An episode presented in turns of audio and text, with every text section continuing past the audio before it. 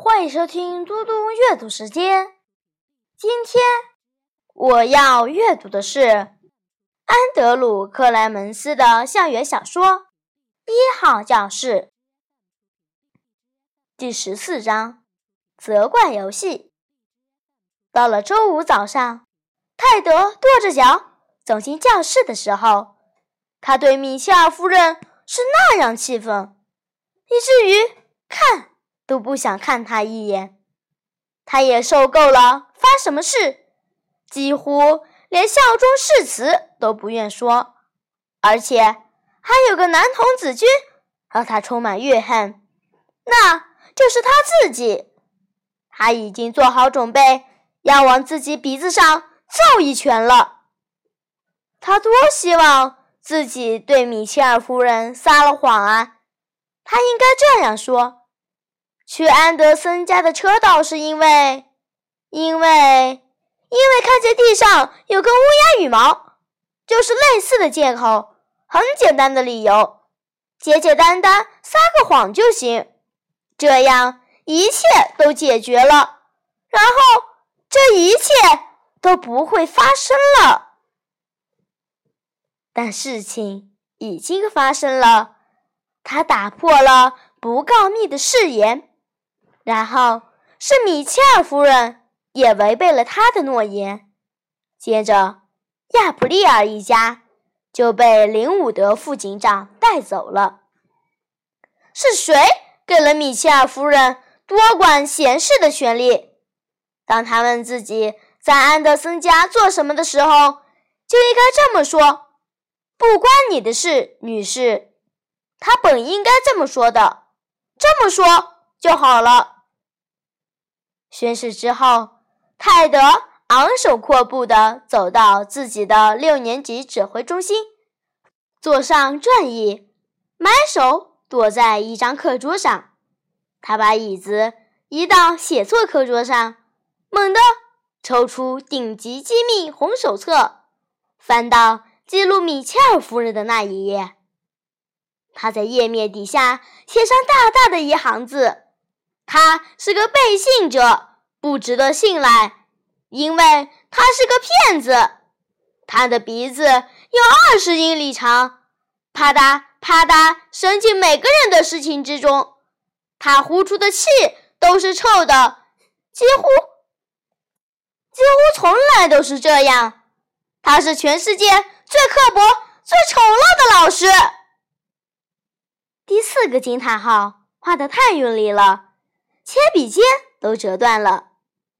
泰德，他转动椅子，是那个邪恶的女人，脸上挂着一个大大的假笑。米切尔夫人说：“你没事吧？”“我很好。”泰德不想看他，也不愿多说一个字。他鄙视他。好吧，不过你看上去不大好呀，你好像……有点心烦意乱。泰德又转转椅子，面朝窗户。他想着：“我应该自己写本神秘小说，就取名叫《一个肥胖的大骗子老师一案》。”米切尔夫人以前从没见过泰德这个样子，他想着最好给他点时间平静一下，于是就在他身后说。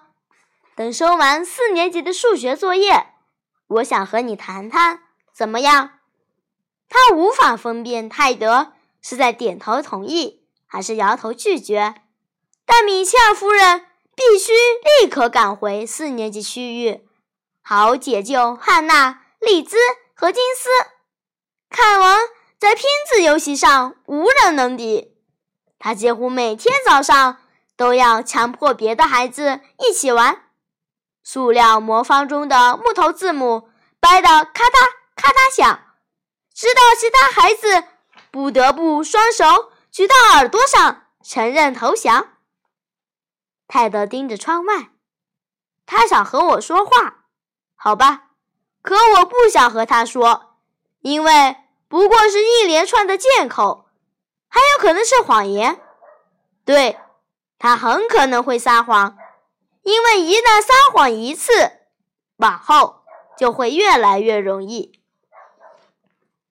但像泰德这样的男孩子，也很难长时间保持愤怒。十分钟之后，米切尔夫人叫他跟着自己走出一号教室，他就一声不吭出去了。他想听听米切尔夫人有什么好说的。走廊上有两把木头椅子，他们面对面坐下。米切尔夫人试着用积极的语调开启谈话：“昨天我们有机会交谈，你能对我坦诚，对此我很高兴。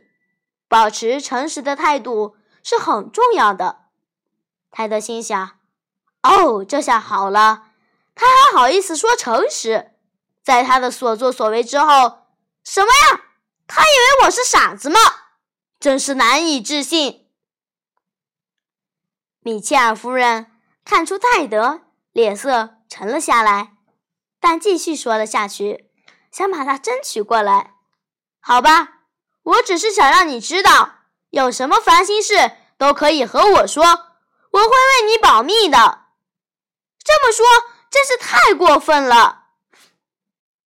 泰德嗤之以鼻：“是你说安德森农场的女孩一家那样的事情，你会为所有的一切保密，就像为那件事情保密一样。”米切尔夫人说：“我很高兴你提起那件事，我们必须深入讨论一下他们的情况。”泰达马上站起来，把椅子砸到墙上：“有什么可说的？”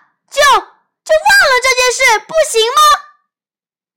米切尔夫人说：“可是没那么简单，因为有两个孩子。如果我……”泰德打断了他的话头：“你早该想到他们的，现在已经太迟了。”米切尔夫人摇摇头：“我不是指……对。”泰德说。你不是想故意搅乱所有的事情，毁掉他们的生活，但你却这么做了。你错了，不要想撒谎掩盖。我知道林伍德副警长去过那里了。我今天早上看到轮胎印了，就在那座房子后面的草丛里。我还发现了这个。泰德拿出找到的那支蓝色铅笔。米切尔夫人接过来，看看上面印刷的文字，然后又盯着泰德的脸，看到上面写满愤怒、受伤以及破碎的信任。泰德眯缝起眼睛，而且他们已经走了。他说：“走了，都是因为你。”米切尔夫人立刻握住泰德的双手，泰德想要甩开。他坚持握住，泰德，听我说，我非常抱歉，但是你一定要听我说。昨天晚上，我开始觉得必须做点什么才行。虽然我向你承诺过不会告诉任何人，但我想和你谈谈，所以我什么事都还没做，我没有告诉任何人，包括。我丈夫都没说。泰德摇头，好像没听清一样。什么？米切尔夫人又说了一遍：“我什么事都还没做，我也没告诉任何人，一个人也没说。”泰德看着米切尔夫人的脸，他知道他没撒谎，是自己误解了他。泰德感到心痛，更别提。自己蹩脚的侦探行动了。对于环境证据，好侦探都会保持疑问。他结结巴巴地说：“我我还以为我还以为是你。”米切尔夫人摇头。泰德不等说完道歉的话，脑海中又被另一个问题占据了。他于是说：“那么出了什么事呢？”为什么警察会出现，把他们都带走了呢？米切尔夫人说：“我不知道，但我可以问问清楚。午餐时间，我会给林伍德副警长打电话，我会把了解到的信息全部告诉你，怎么样？”泰德想奔出学校大门，骑车前往镇政府，找人告诉他真相，就趁现在。但他知道不能这样，因此就点点头。米切尔夫人说：“那么我们回教室吧。”泰德打开门，凯文在一角与汉娜、丽兹、金斯争论，高呼寻找最小公分母的最佳方法。另一角，八年级学生们正手手相传卡拉的 Apple 音乐播放器，一副耳机向四对耳朵共享。不出十五秒钟，米切尔夫人就让一号教室所有的角落都安静下来，聚精会神地开始上课。但在中央的六年级孤岛上。泰德·哈蒙德的心思却已飞到了别的事情上，他又恢复了侦探的思考模式。这个侦探有活干了，因为这个案子还没解决。泰德觉得应该对亚普利尔负责，还要对他妈妈和弟弟负责。米切尔夫人不弄清楚他们出了什么事，他就无法安心。谢谢大家，我们下次再见。